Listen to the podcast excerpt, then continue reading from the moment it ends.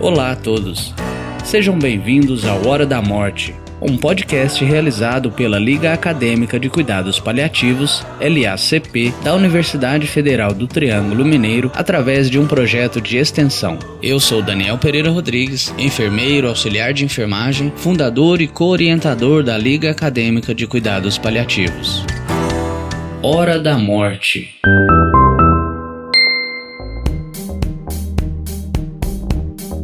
Olá pessoal, sejam bem-vindos a mais um episódio do Hora da Morte, esse podcast da Liga Acadêmica de Cuidados Paliativos. E o assunto que a gente vai tratar hoje é sobre a tomada de decisões por residentes de medicina. Hoje nós estamos com dois convidados, o Gustavo. Olá, meu nome é Gustavo, formado pela Universidade Federal de Mato Grosso e atualmente sou residente do primeiro ano de cirurgia geral da Universidade Federal do Triângulo Mineiro. E também está com a gente o Fábio. Boa noite, é, meu nome é Fábio, eu sou médico geriatra, fiz a graduação em medicina pela Universidade Federal Triângulo Mineiro, a residência de clínica também, residência de geriatria no Hospital das Clínicas da Universidade de São Paulo e especialização em cuidados paliativos pelo Hospital Sírio-Libanês. Atualmente eu estou trabalhando aqui em Uberaba, moro aqui.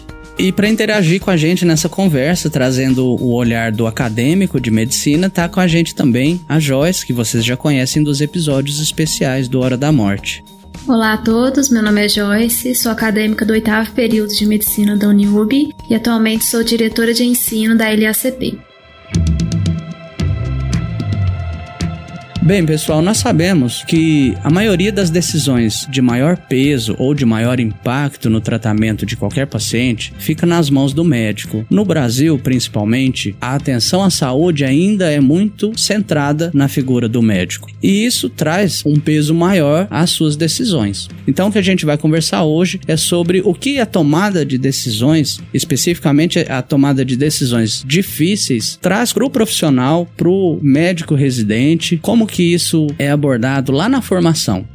Um processo de tomada de decisões, ele nunca deve ser unilateral, especialmente quando a gente fala sobre atenção à saúde, uma vez que o indivíduo doente é formado por diversas dimensões e um único profissional jamais vai conseguir ter uma percepção completa de todas essas dimensões do ser humano.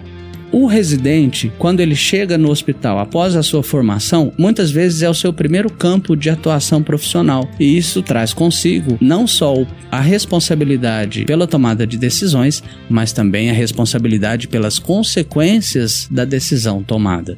Gustavo, você que hoje é um residente e está no seu primeiro ano de residência, qual foi o impacto que você sentiu quando você chegou na área de atuação prática e começou a precisar tomar decisões às vezes difíceis ou de um modo geral decisões que você até então não tinha tomado. O que que isso gerou para você como pessoa e como profissional?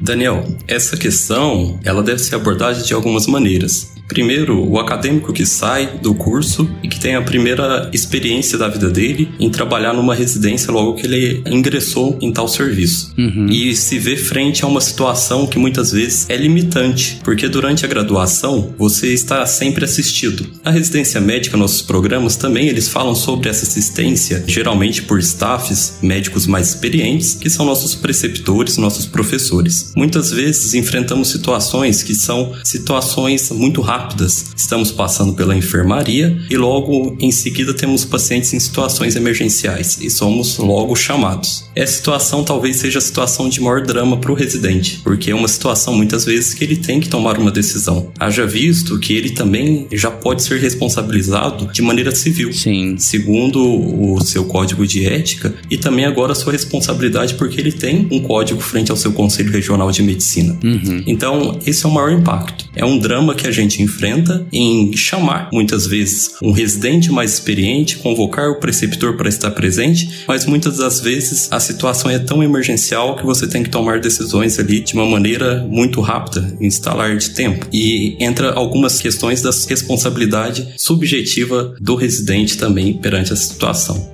O residente, embora esteja em formação em determinada especialidade, ele já é um médico, possui CRM, como você bem disse, possui responsabilidades frente às decisões. Fábio, existe alguma forma ou algum processo para que essas tomadas de decisões possam ser menos dramáticas? Sim, as tomadas de decisões, elas se iniciam com a compreensão do diagnóstico, com a compreensão do prognóstico, avaliação da capacidade funcional e a definição de um objetivo de cuidado. Uhum. A grande dificuldade do médico residente, na minha opinião, é que ele não tem um contato prévio com esse paciente, né, no hospital. Sim. É o primeiro contato ali, muitas vezes, já na emergência. E ele está em um ambiente que, na grande maioria das vezes, não é um ambiente com experiência em cuidados paliativos isso tudo vai influenciar muito a tomada de decisão. Além disso, é muito importante entender qual é a autonomia do residente, né? Muitas vezes no pronto-socorro, o residente tem uma autonomia maior. Sim. Às vezes na enfermaria, ele vai ter que obedecer mais à decisão do chefe. Então, o ambiente que ele está inserido, a autonomia que ele tem, a equipe, a quantidade de pessoas que está manejando o caso, isso tudo vai influenciar muito também na tomada de decisão. Joyce, na sua formação, essa questão do peso das decisões, você, como formanda em medicina, tem tido alguma preparação para essas tomadas de decisões? Ainda que você não esteja tomando decisões propriamente, mas você vem sendo preparada para isso? Daniel, a partir do momento que a gente começa a passar pelos estágios, principalmente no NIUB, é, existe um negócio chamado GD, que são grupos de discussão. Nesses grupos de discussões são simuladas situações em que o paciente ele chega com uma história clínica e a pessoa, o preceptor ou o professor, ele vai te instruindo, ele te dá várias opções e você, dentre essas opções, tem que tomar aquela que você acha mais adequada. Uhum. Mas lógico que isso é no ambiente totalmente controlado, é você e o professor, e eu não sei falar sobre a carga emocional que geralmente a pessoa ela tem que ter diante da tomada de uma decisão com relação ao paciente. Já que o ambiente é totalmente controlado, eu geralmente sou uma pessoa calma, mas, por exemplo, na simulação de uma TLS em que a professora chega de repente junto com o SAMU, eu já me peguei um pouco nervosa e aí dá aquele branco, você fala, poxa, qual que é o próximo passo, né? Eu realmente não me sinto muito preparada para isso ainda. Você tocou num ponto bastante interessante, que é o da simulação realística, né? É bastante difícil a gente conseguir criar um ambiente onde essa simulação seja exatamente como na prática. Porque por mais que a situação montada seja realística, você sabe que é apenas uma simulação e isso é um peso que só na prática mesmo é que a gente vai sentir. Eu acredito que um dos pontos fundamentais para a tomada de decisões, principalmente decisões difíceis, com maior segurança e até mesmo segurança emocional, frente a essas decisões seja a aquisição de conhecimento. A acurácia de todos os meandros que envolvem a clínica pode embasar e eliminar grande parte desses conflitos que podem ser gerados na tomada de decisões. Gustavo, essas situações chegam para você e você precisa rapidamente se preparar e dar um retorno, ou existe uma preparação prévia para possíveis situações nas diversas atuações, nos diversos casos que você como residente residente precisa lidar.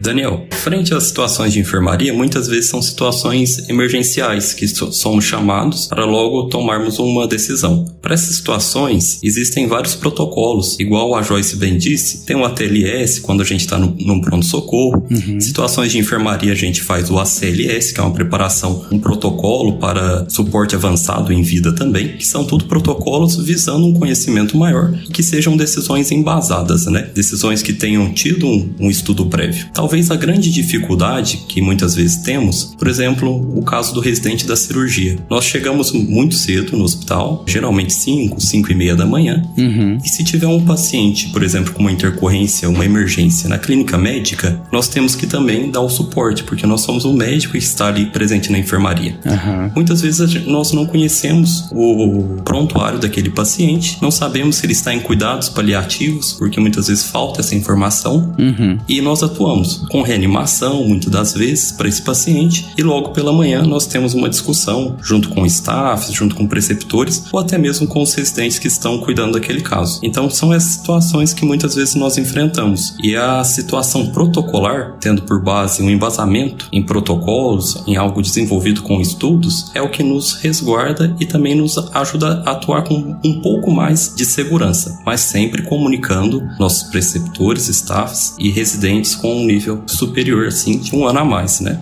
É, ao mesmo tempo, isso acaba também engessando a atuação em situações onde aquele protocolo propriamente poderia não ser aplicado, como por exemplo nas situações de cuidados paliativos, onde o paciente não tem claramente nenhuma indicação de intervenção para manutenção de vida. E essa questão de você implementar um protocolo, realizar as ações e depois descobrir que aquele paciente tinha uma condição limitante que levaria ele à morte e você descobrir que aquilo que tudo que você fez não vai resultar em uma melhora. O que que isso causa em você? É um, é um sentimento, muitas vezes, de uma. Não chega a ser uma frustração, mas chega a ser um, um, sentimento assim de que você fez algo que você não deveria ter feito. Então, isso você fica pensando sempre sobre a situação. O que você poderia ter feito diferente para que aquilo não pudesse ter acontecido. Mas é muito difícil. É igual eu disse anteriormente: você não ter a informação de que aquele paciente é de cuidados paliativos exclusivo, é muito complicado você não ter essa informação e não atuar. Então, você não atuando, muitas muitas vezes sem ter essa informação, eu acho que também é, cabe um pouquinho de responsabilidade do residente nessa situação.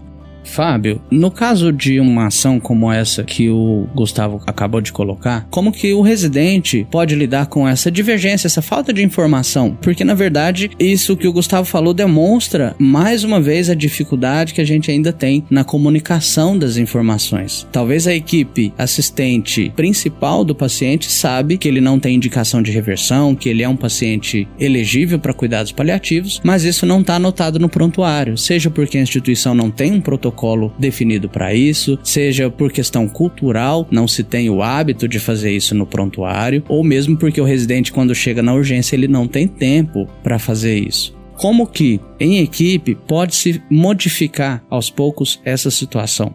Bom, uh, o Gustavo citou uma, uma situação interessante de falha de comunicação entre equipes. Né? Uhum. O processo de comunicação ele é muito importante no nível tanto equipe paciente, equipe família e equipe e equipe, entre as diversas equipes envolvidas. Uhum. E o registro dessas informações é essencial para que as demais equipes, as demais pessoas que estão atuando uh, nesse paciente possam compreender e atuar em consonância. Uma outra coisa também que eu me recordo da minha época de residência e que também não só frustrava, mas como também deixava a gente muito incomodado com as nossas próprias atitudes diante do paciente, uhum. era a situação de não ter uma definição de cuidados paliativos. Sim. Porque eu me formei há não tanto tempo assim, né, na UFTM, e a gente não teve nada de cuidados paliativos durante a graduação. Então, a gente começou a ter contato com cuidados paliativos na residência. E as pessoas que, os nossos preceptores, os nossos, eu falo popularmente chefes, né, mas assim, os nossos staffs, nossos professores, muitos deles também não têm conhecimento de cuidados paliativos, não sabem as indicações de cuidados paliativos. Então, muitas vezes nós somos orientados a seguir condutas que, na nossa visão, a gente fica incomodado de pôr em prática, né? Por mais que a gente não, não tenha o conhecimento pleno também dos cuidados paliativos ou da evolução daquele caso, mas muitas vezes causa um desconforto. Eu acho muito importante uh, nós, na nossa, na nossa formação, seja desde a graduação, a gente buscar conhecer os conceitos. Né? É buscando os conceitos de cuidados paliativos, as indicações, a, a avaliação de funcionalidade, avaliação de prognóstico, isso tudo vai dar um embasamento maior para ajudar na nossa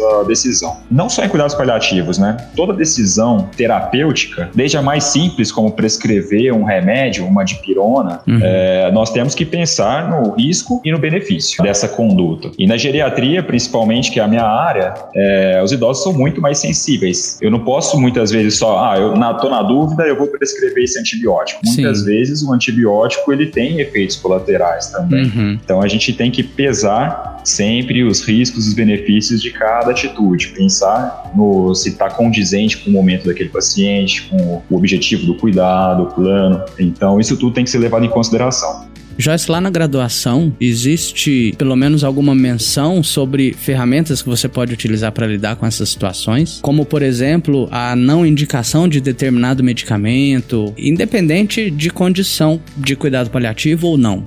Geralmente na graduação nós fazemos os usos da escala, né? Principalmente da escala de dor. Geralmente a gente faz uso do estudo como, por exemplo, opioides, analgésicos, mas cuidados paliativos não é o foco da nossa graduação. A gente vê somente o básico uhum. e é muito mais dado enfoque na parte de farmacocinética desses medicamentos do que na parte de cuidados paliativos. Eu acho que nós começamos a usar determinados medicamentos a partir determinada ação que você quer que aquele medicamento tenha no organismo, mas é somente isso.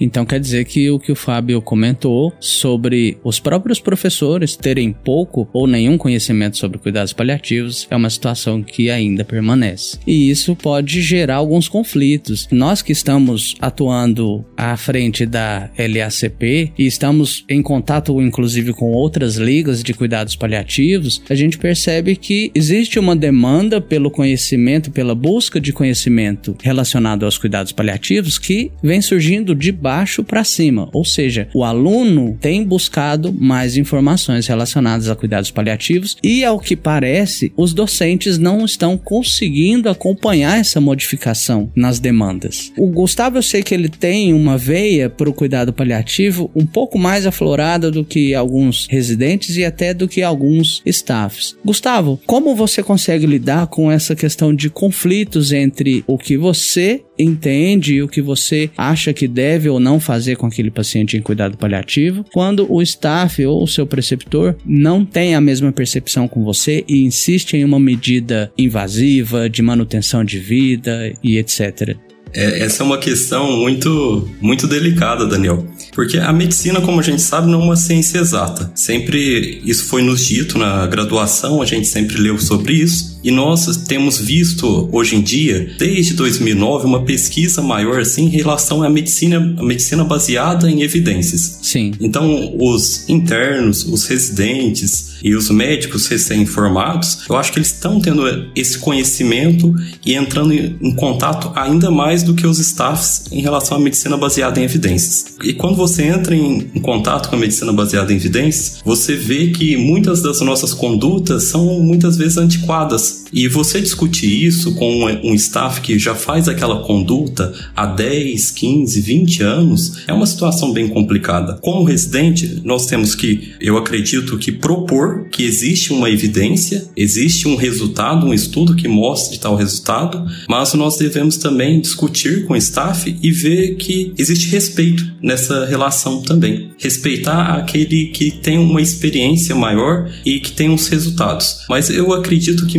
muitas pessoas elas estão mudando um pouco já essa maneira de pensar. Em 2012, se eu não estiver enganado, a doutora Ana Cláudia Quintana ela deu uma palestra famosa no YouTube que foi A Morte é um Dia que Vale a Pena Viver, o título da palestra. E isso eu acho que aflorou os sentimentos de muitas pessoas em relação aos cuidados paliativos no Brasil inteiro. Sim. Muitos estudantes de medicina entraram em contato, muitos professores entraram em contato também, querendo descobrir um pouco mais. Talvez essa tenha sido uma porta na relação assim midiática em relação aos cuidados paliativos. Uhum. Em 2016, nós recebemos a doutora Ana Cláudia Quintana em Cuiabá e fizemos um congresso relacionado a essa questão. Chamava Congresso de Semiologia Avançada com o tema Qual é a sua história? Uhum. E na palestra dela, é, se eu me lembre bem dela, ela dizia que a questão dos cuidados paliativos é tão antiga, mas é tão atual que muitas pessoas elas ainda colocam uma venda sobre os olhos para não querer assumir essas questões, né? Uhum. Então isso é uma coisa muito preocupante. Em Cuiabá, é igual a Joyce estava falando da formação dela, nós temos na clínica médica quando passamos no internato, às quintas-feiras, uma chamada visita multidisciplinar, em que passa o pessoal tanto da medicina, da psicologia, da fisioterapia, pessoal da enfermagem e passa um pessoal também agora da liga recém-criada há 3, 4 anos atrás, liga de espiritualidade. Uhum. Então, isso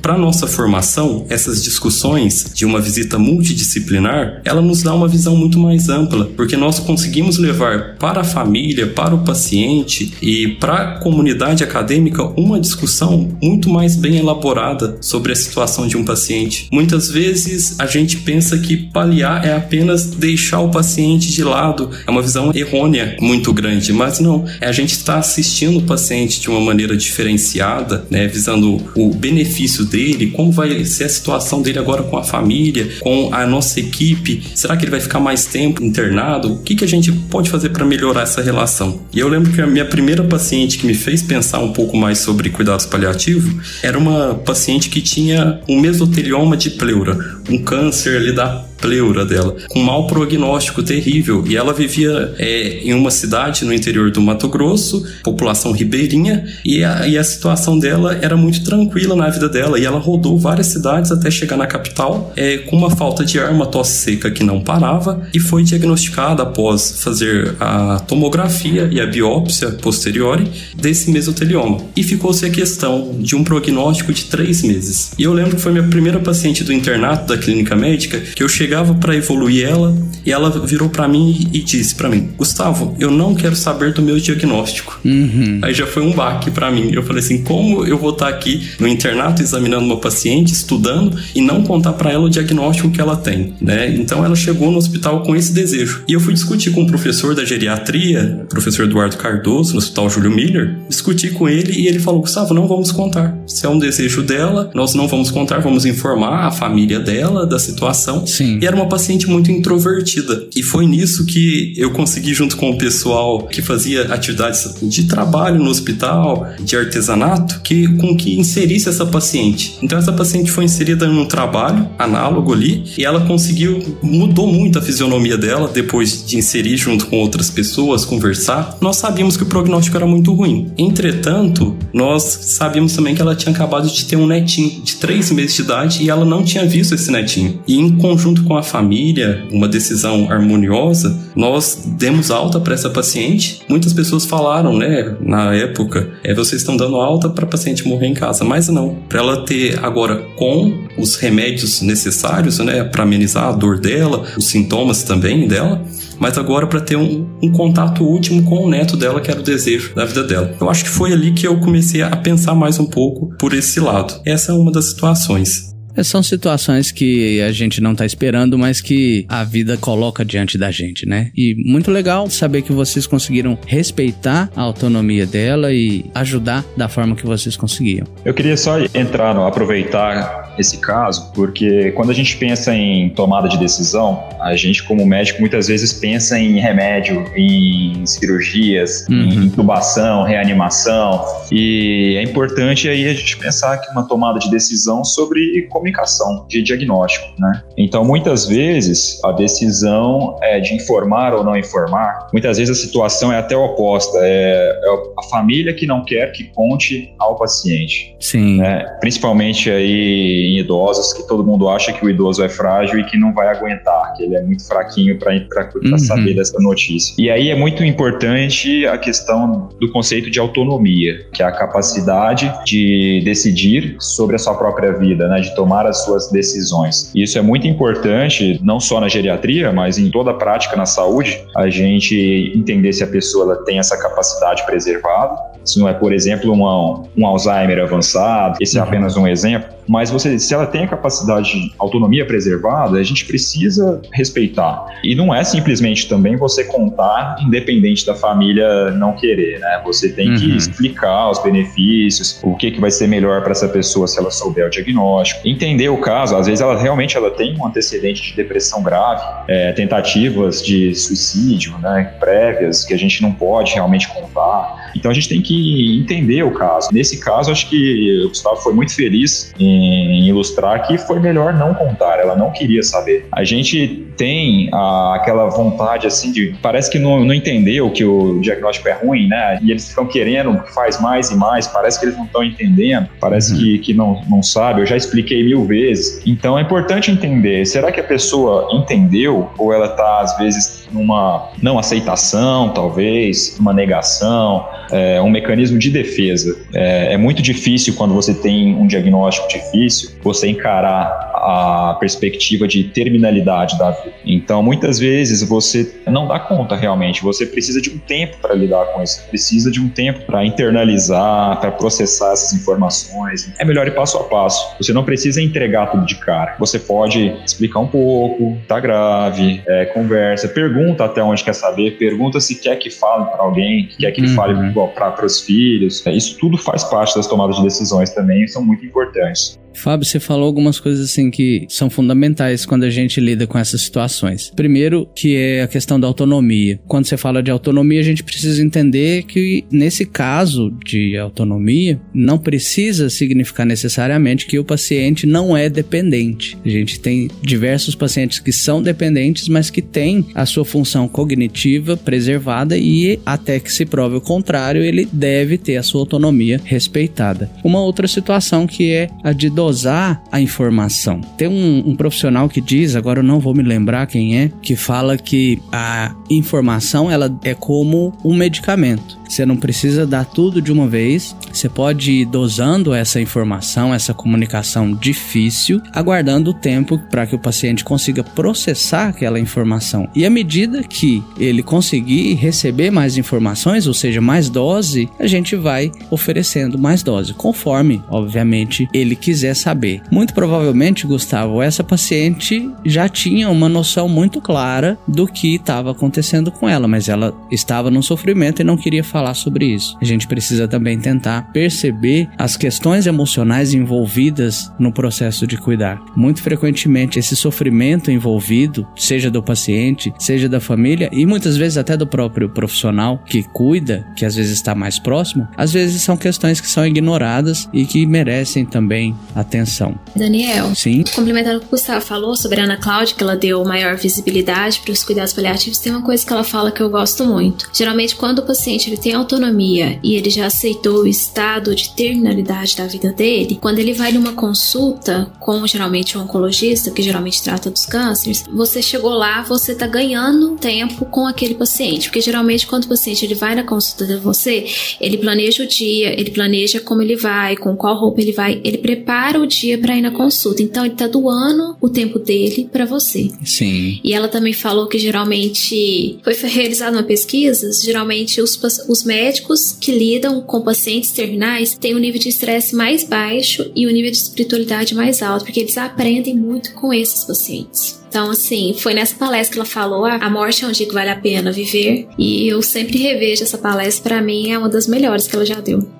A doutora Ana Cláudia é uma referência, uma das referências mais importantes que a gente tem no país e até fora do país sobre cuidados paliativos. Realmente, essa palestra dela deu uma visibilidade muito grande para os cuidados paliativos. Inclusive, é o título do livro dela, Gustavo, dá para perceber que você tem uma, uma, como eu já tinha comentado, né, que você tem uma veia muito boa para cuidados paliativos, né? Como você consegue lidar com essas divergências de opinião que a gente falou, não só quando envolve realmente uma divergência de entendimento, mas também quando envolve negações por parte da equipe, por parte da família, por parte dos profissionais. Como que é para você lidar com essas situações? É uma situação bem complicada, Daniel. Eu acredito que a gente tem que ponderar as situações conforme elas ocorrem. Se eu estou no serviço que eu tenho a possibilidade de pedir uma interconsulta é, para psicologia, para que a psicóloga vá até a família, talvez faça uma abordagem diferente da qual eu fiz, uhum. ou uma abordagem diferente da qual a equipe de enfermagem fez, a gente tem que tentar. Eu acredito muito na, na questão da multidisciplinaridade. Uhum. A gente tem que atuar dessa maneira no hospital também.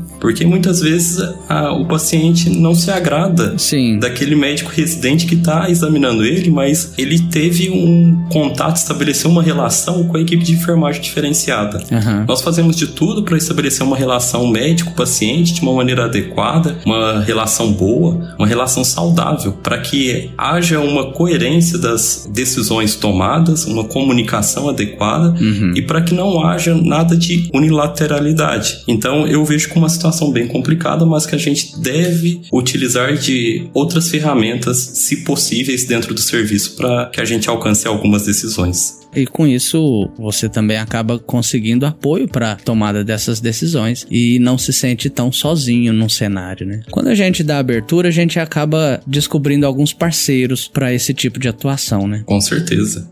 Daniel, eu queria tocar um assunto aqui, aproveitar, claro. que eu me recordo bem também de como é que era, funcionava um pouco a residência da cirurgia, né? A gente ali na clínica médica, a gente convive bastante ali do lado do pessoal da cirurgia, mas não apenas na, na cirurgia. Ah, muitas vezes a, a gente é obrigado a exercer algumas, tomar algumas atitudes durante a residência que não são aquelas que a gente preferia, né? Que a gente tomaria, que a gente acha adequado. Mas uma coisa tão importante importante em todas as nossas tomadas de decisão, em tudo que a gente faz no dia a dia, é o processo do um feedback, né? Aquele debriefing, né? Que, que o pessoal fala, que é uhum. aquela depois que você toma aquela atitude, depois que você faz aquela cirurgia, que você faz aquele atendimento, ou depois que o paciente recebe alta, que ele falece, é muito importante você parar e pensar nessas atitudes, né? Como é que foi esse desfecho? Como uhum. é que uhum. foi essa situação? Muitas vezes a gente poderia estar enganado, a gente acha que a gente fez aquela atitude, a gente tomou aquela atitude meio contrariado, e depois a gente viu que na verdade deu certo, e que na verdade foi melhor do que a gente pensava. Por uhum. outro lado, muitas vezes você faz e vê e fica com remorso. Você fala, e você não dorme, né? a gente tem muito disso também, né? Acaba o plantão, você vai para casa, vai, não dorme, você fica pensando naquele caso, você fica arrependido, muitas vezes dá vontade de largar a medicina. Então chega alguns casos bem, bem complicados. E é importante a gente aprender também a processar essas emoções, né? A gente a entender, enxergar, analisar esses casos, entender como foram essas atitudes, qual foram os impactos, pensar o que, que poderia ter sido diferente. Uhum. Uh, na residência a gente está muito limitado. Geralmente tem muitas, muitas pessoas lidando com aquele paciente, muitas equipes. A equipe multi a gente não consegue, apesar de ter uma visita. Muitas vezes são opiniões diversas, são opiniões isoladas. Você não trabalha junto. São várias equipes trabalhando no mesmo paciente, mas de muito isoladamente. É, isso tudo é importante a gente refletir e aprender com essas situações, mesmo que a gente não consiga mudar naquele momento, mas a gente já pode ir plantando algumas sementinhas, né? Ou não naquele lugar, mas num outro que você vai trabalhar futuramente, você pode tentar mudar a atitude. Mas é importante na residência, você tenta mudar, você tenta colocar em discussão a seu ponto de vista, mas é muito importante também você aprender com o ponto de vista de outras pessoas. Eu acho que para a uhum. formação do profissional, isso é muito importante também.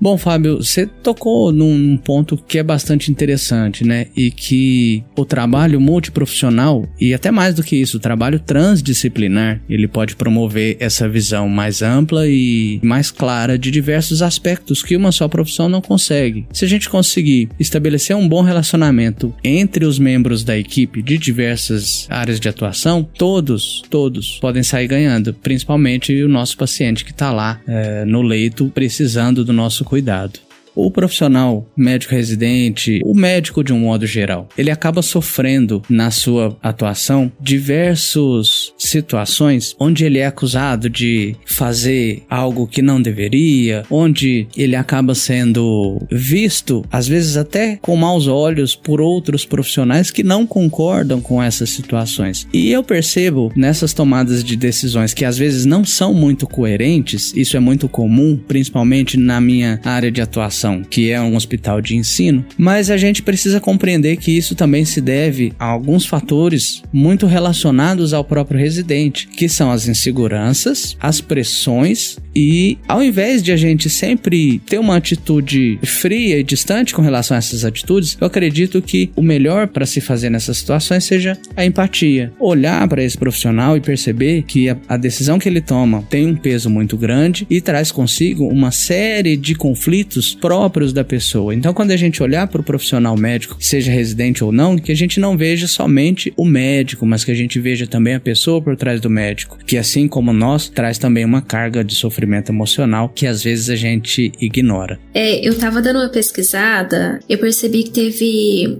formação de 32 mil médicos e apenas 6.500 vagas de especialização. E assim, uma grande quantidade de pessoas aí vão ficar sem uma especialização. Então, eu acho que o maior medo de quem tá para formar é: será que eu vou conseguir uma especialização? Eu acho que muitas vezes o que nos preocupa é que após formar, qual especialização eu vou seguir e se eu vou ser capaz de lidar com essa carga horária pesada, essa pressão, porque é uma mudança totalmente brusca na sua vida. Você deixa de ser um estudante, você vai tomar decisões dentro do seu trabalho e você vai ter uma vida totalmente diferente daquela que você levou. Eu acho que esse é o principal medo que a pessoa que está saindo do internato e vai querer uma residência, ela vai ter que começar a administrar as emoções dela com relação a isso. É a principal adaptação da vida que ela vai ter que fazer.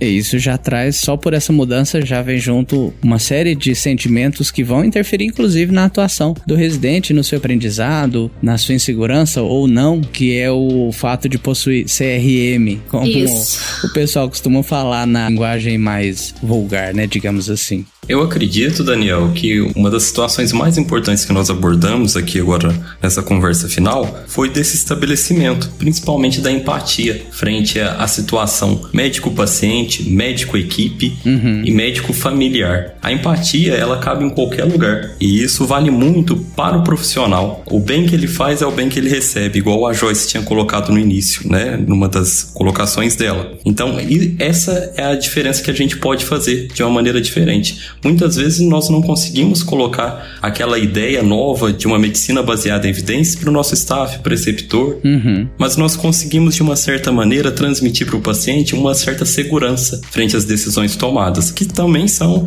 decisões embasadas, decisões que têm seus critérios e têm um porquê de serem tomadas também. Uhum. Então, a empatia, eu acho que é o que cabe em qualquer situação, em qualquer movimento do residente, do profissional dentro de um hospital ou serviço que ele trabalhe. E além disso, a busca por, pelo conhecimento ela deve ser uma busca constante Sim. de atualização, principalmente nessa carreira que a gente segue e teve por missão seguir também. Sim, sempre. Não só para o médico, mas para todos os profissionais da área da saúde, né? Com certeza. Quando a gente pensa em cuidados paliativos, a gente logo quer saber, ah, como é que eu vou usar a morfina, né? Como é que eu vou cuidar da dor? Como é que eu vou cuidar dessa falta de ar? Vou entubar, não vou entubar? Sim. E na verdade, o ponto crucial dos cuidados paliativos é mais o não medicamentoso, né? Mais a, avaliação, a decisão, o acompanhamento, o estabelecimento realmente de uma comunicação adequada, de uma atitude adequada para aquele paciente. Eu vou deixar aqui então de sugestão de leitura para quem quer conhecer mais os cuidados paliativos, o Manual da Residência de Cuidados Paliativos, que é um, um livro pequeno da editora Manoli e é bem simples. Você tem ali desde como fazer, qual saber a indicação de cuidados paliativos, como avaliar o paciente, como comunicar e é um bom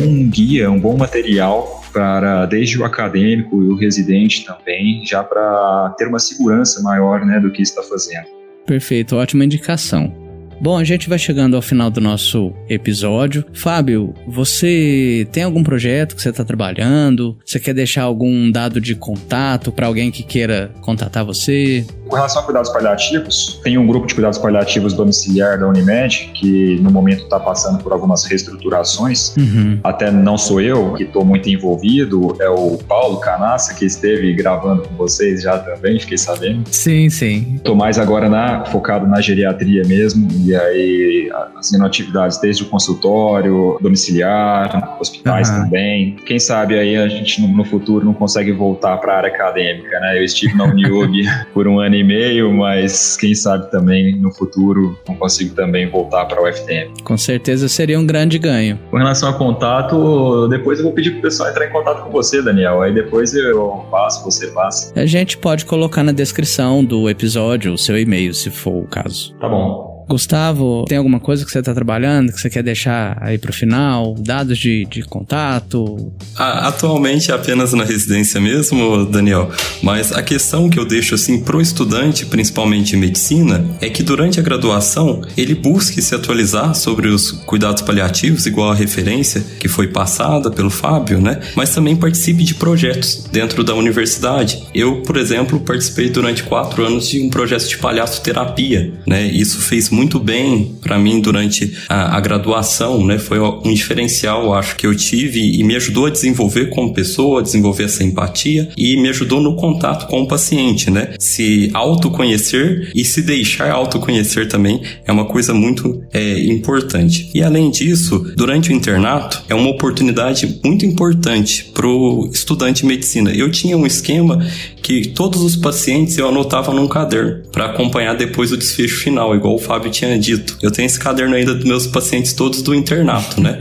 da cirúrgica, da clínica médica, eu sabia o diagnóstico do paciente, o que foi feito e qual foi o prognóstico, o que fizemos diferente para ele, né? Então eu acho isso um, um fator que eu fazia e que me ajudou bastante. Talvez seja também algo que possa ajudar alguém, né? Uhum. Anotar, ter esse autoconhecimento e acompanhar. Muito boa indicação. Ouviu, Joyce? Por coincidência, eu também faço parte de um projeto, chama Projeto Contagiarte, que é o famoso palhaço de hospital, mas que devido à quarentena ainda tá parado e o organizador do projeto, infelizmente, ele ainda tá hospitalizado por causa de uma encefalite, mas o projeto, ele me ajudou muito a me descobrir. Vamos chegando ao final de mais um episódio. Queria agradecer muito a presença dos nossos participantes. Obrigado, Fábio. Foi um prazer. Obrigado, Gustavo. Eu que agradeço. Continue assim com esse projeto. Muito bacana, influencia muitas pessoas por aí. E obrigado, Joyce. Muito obrigada, eu tô sempre por aqui, ouvintes. Bom, gente, esse foi o episódio de hoje. A gente espera que vocês tenham conseguido aproveitar e que a gente consiga, através desses episódios, causar um, um mínimo de desconforto em cada um de vocês para que vocês possam refletir sobre o que a gente discute aqui e cada vez buscar se aprimorar mais e, mais do que isso, aplicar isso no seu cuidado, no cuidado que você oferece ao seu paciente. Desejamos a todos uma boa semana, um abraço e bons momentos.